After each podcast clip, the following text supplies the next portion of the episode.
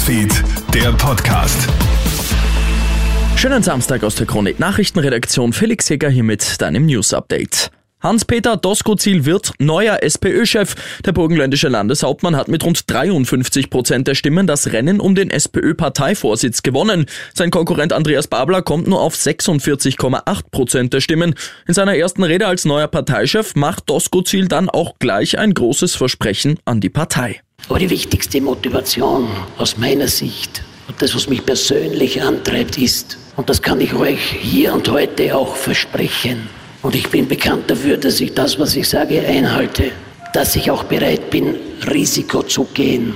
Und ich kann euch hier an dieser Stelle versprechen, es wird, es wird keine Koalition mit der Freiheitlichen Partei geben. In Salzburg kommt es zu wilden Szenen bei einer Führerschein-Ausbildungsfahrt. Eine 18-Jährige verwechselt beim Ausparken mit dem Auto aus der Garage das Gas mit dem Bremspedal und erfasst dabei ihre Mutter.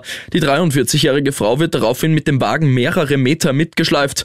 Die Mutter wird mit Verletzungen ins Salzburger Krankenhaus gebracht. Ein Vermisster ist in Tirol auf kuriose Weise wieder aufgetaucht. Ein 40-Jähriger hatte heute Nacht den Notruf gewählt und angegeben, dass er sich in der Sill-Schlucht verlaufen hat. Eine groß angelegte Suchaktion startet. Auch eine Drohne wird eingesetzt. Erfolglos. Heute Vormittag startet man dann eine zweite Aktion, weil der Mann noch immer nicht aufgetaucht ist. Plötzlich ist er dann aber wieder da. Er wird in seinem Zuhause angetroffen. Offenbar hatte er doch wieder nach Hause gefunden und sich einfach schlafen gelegt und niemandem Bescheid gesagt. Ich wünsche dir noch einen schönen Abend und ein schönes restliches Wochenende.